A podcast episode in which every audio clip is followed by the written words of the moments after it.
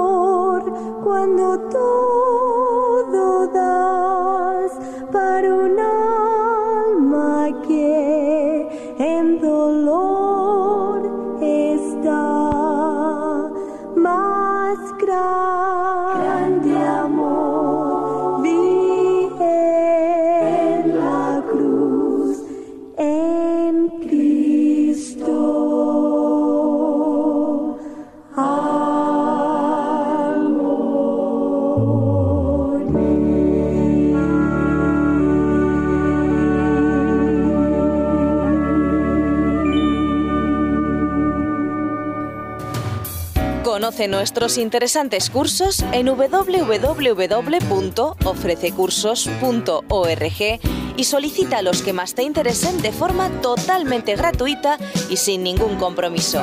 Recuerda www.ofrececursos.org.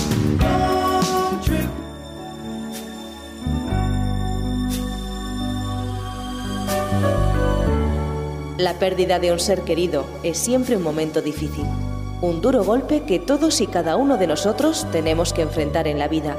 Sin embargo, sabemos que sobreponerse es posible, que después de la larga noche siempre sale el sol y que pronto también en nuestras vidas amanecerá de nuevo. Estamos de vuelta y recibimos a nuestra amable invitada, Estela.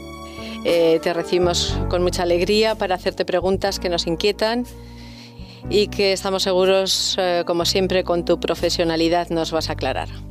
Hola Alicia, ¿cómo estás? Bueno. Estamos, mm, de alguna manera, nos sentimos bien aquí, ¿verdad? Yo me siento estamos bien. juntas, sí. porque nos vemos, sí. porque mm, nos queremos. Nos queremos. Sí, y eso nos hace bien. Eso nos hace bien. Y además estamos haciendo algo eh, para, para los demás. Para los demás, para ayudar a personas en una situación un poco tensa. Un poco especial, de la vida. De la vida, sí. Eh, ¿qué, ¿Qué opinión te merecen estas frases comentadas en la primera parte del programa? ¿Qué aspecto tan bueno tienes, por ejemplo? Bueno, mira, lo que pasa es que hay que entender que la gente le, eh, cuesta mucho eh, saber qué palabra adecuada elegir, cuál es la más adecuada para decir, eh, porque no sabe exactamente, porque hasta que no lo pasamos, perdón por mi garganta, hasta que no lo vivimos nosotros, ¿verdad? No entendemos y no tenemos esa sensibilidad que nos lleva a, no gustarnos algunas frases hechas, algunas, eh, algunas eh, frases que son muy bonitas en otro momento de la vida, pero no en ese precisamente, ¿no? Entonces tenemos que entender que la gente lo que trata de buena intención es ponernos en una situación de ánimo, en una situación positiva, eh, en, felicitarte, bueno, que realmente tienes un buen aspecto a pesar de... Y entonces, claro, lo que pasa que mm, el problema está en eso, en no saber elegir, porque no se sabe exactamente qué decir. Hay gente que me ha consultado, bueno, pero para ir a un sepelio, fíjate, ¿qué hago? Se sienten incómodos. Se sienten incómodos y dicen, bueno, ¿yo qué hago? ¿Qué le digo? Hasta que por fin entienden que no es qué le digo, sino lo que interesa es la presencia de la persona un abrazo. Un abrazo. Y nada más, no es que le digo, no tengo que empezar a pensar, a ver, cuando me enfrento con ella, con, esta persona que acaba de perder su, su esposo, o con él que acaba de perder a su esposa, ¿qué le digo para darle ánimo? No, no es eso, sino estoy contigo. Sí. Y sin palabras, a veces es mucho mejor, ¿verdad, Alicia? Sí. Sí, un abrazo. Un abrazo reporta mucho más bienestar. Se transmite, mucho. se transmite muchísimo más que unas palabras que pueden estar bien, pero así todo gana más el, tacto, el afecto, eh, el abrazo, el, poner la mano encima de, del hombro, del brazo a la otra persona en actitud cariñosa, de amistad y de simpatía en este momento tan especial, sobre todo tan doloroso. Em, por lo tanto, mm, es natural que nosotros mm, entendemos aquí esta situación, ¿no? ¿Qué aspecto tan bueno tienes? Entonces la otra persona se siente culpable. Sí. Porque está la culpabilidad del, que sobrevive, ¿verdad? Y entonces, pero ¿cómo? Y entonces yo quiero decir que, que no estoy haciendo bien mi duelo porque, o que no me duele tanto la pérdida porque no se me nota en la cara. Sí. Claro, es un problema que en realidad tiene más el viudo que el otro que lo ha dicho. ¿Me entiendes? Sí, sí, sí, esa es la realidad. Esa es la realidad. Lo siente eh, lo sentimos los, los viudos. Claro por, Lo, por, lo, que tú acabas de decir. Eh, se pueden pensar que no tengo dolor cuando estoy deshecha por dentro. Cuando es un simple comentario que solamente ha querido ser cortés y darte ánimos. Y que desde luego, independientemente de que se te note o no, lo que también quiere ser es una profecía que se autocumpla, es decir, que se te vea mejor. Porque nadie quiere que la otra persona y más si la queremos, esté mucho tiempo sumida en un periodo de tristeza. Entonces queremos ayudar, apuntalar. Lo hacemos mal, es verdad, pero mm, eh, el, que está, el doliente tendrá que hacer una tarea mental para entender eso, solamente mm, entenderlo de esa manera, no comerse el coco, diríamos este, en un lenguaje coloquial, y entender que la otra persona tiene la mejor de las intenciones y que nosotros estamos llevando bien lo que tenemos que llevar. Y ya está no Muchísimas gracias. vueltas. Muchísimas gracias, queda clarísimo. El hecho de que el viudo y la viuda estén fuera de casa. Estemos fuera de casa. Es porque la casa se cae encima. Exactamente. Es eso. Es eso. Es eso. Sí, y yo incluso compré una casa, en, bueno, compramos mi marido y yo una casa, simplemente la mujer lo vendió porque había muerto su esposo. Se le caía encima esa casa y no podía soportar volver a ella. Sí.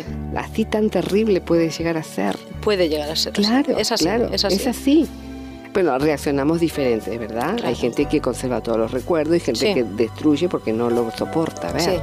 Pero en eso también podemos hablar, un día. Pero mm, quiero decir que mm, hasta el extremo de llegar a vender la casa porque no puedo vivir allí.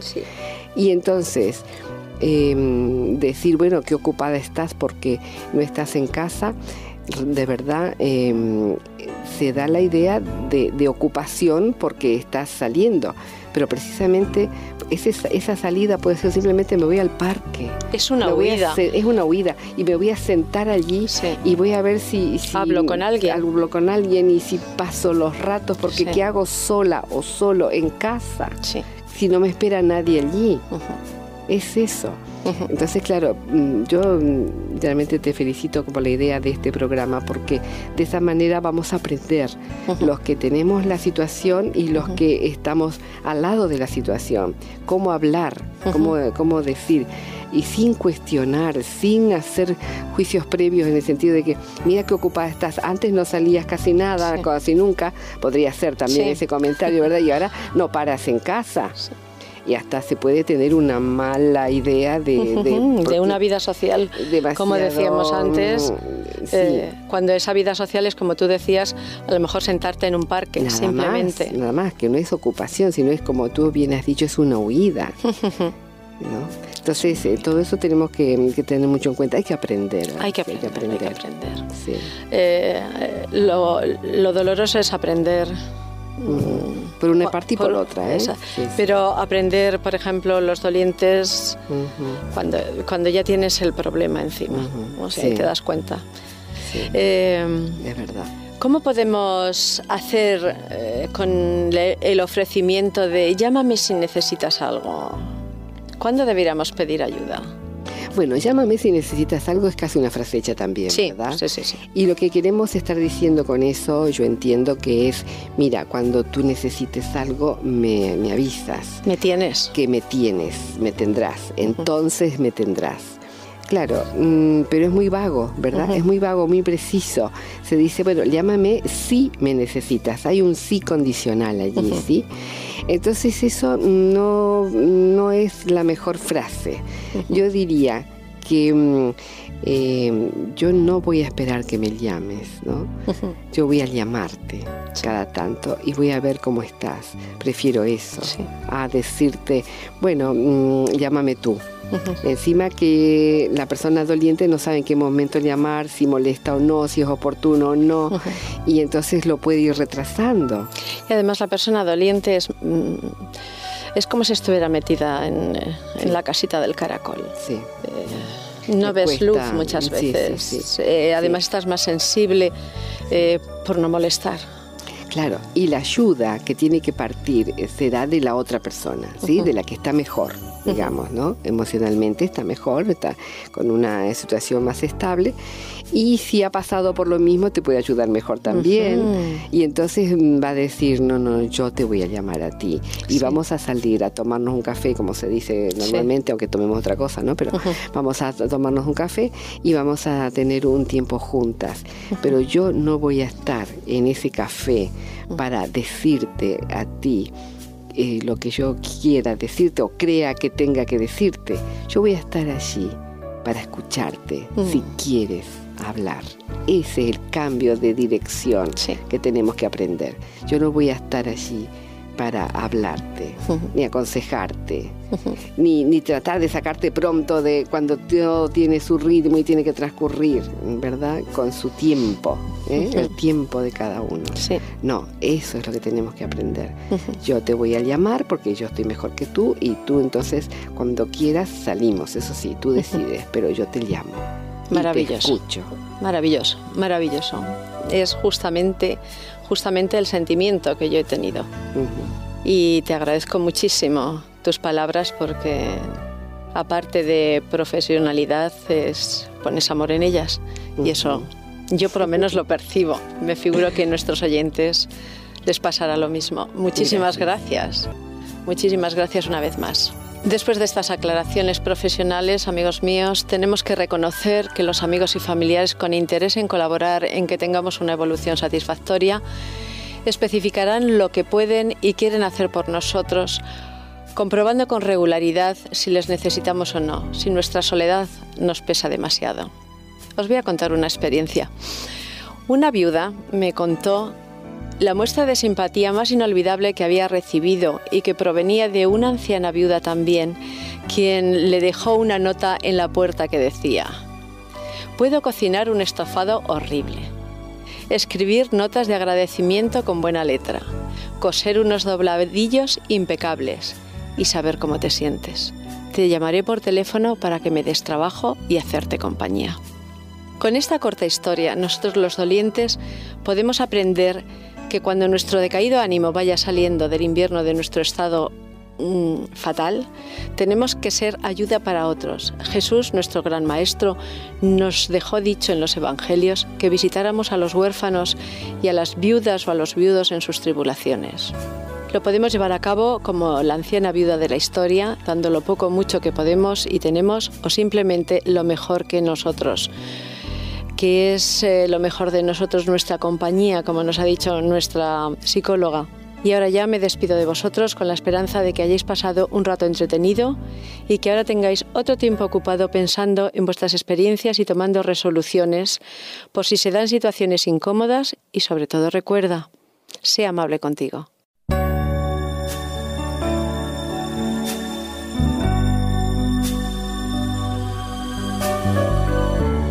La pérdida de un ser querido es siempre un momento difícil, un duro golpe que todos y cada uno de nosotros tenemos que enfrentar en la vida.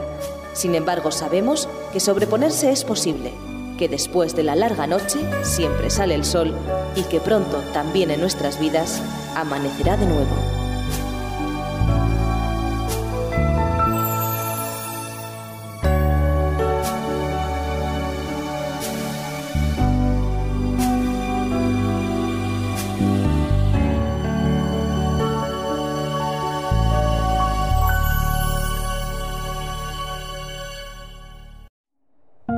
Producido por hopmedia.es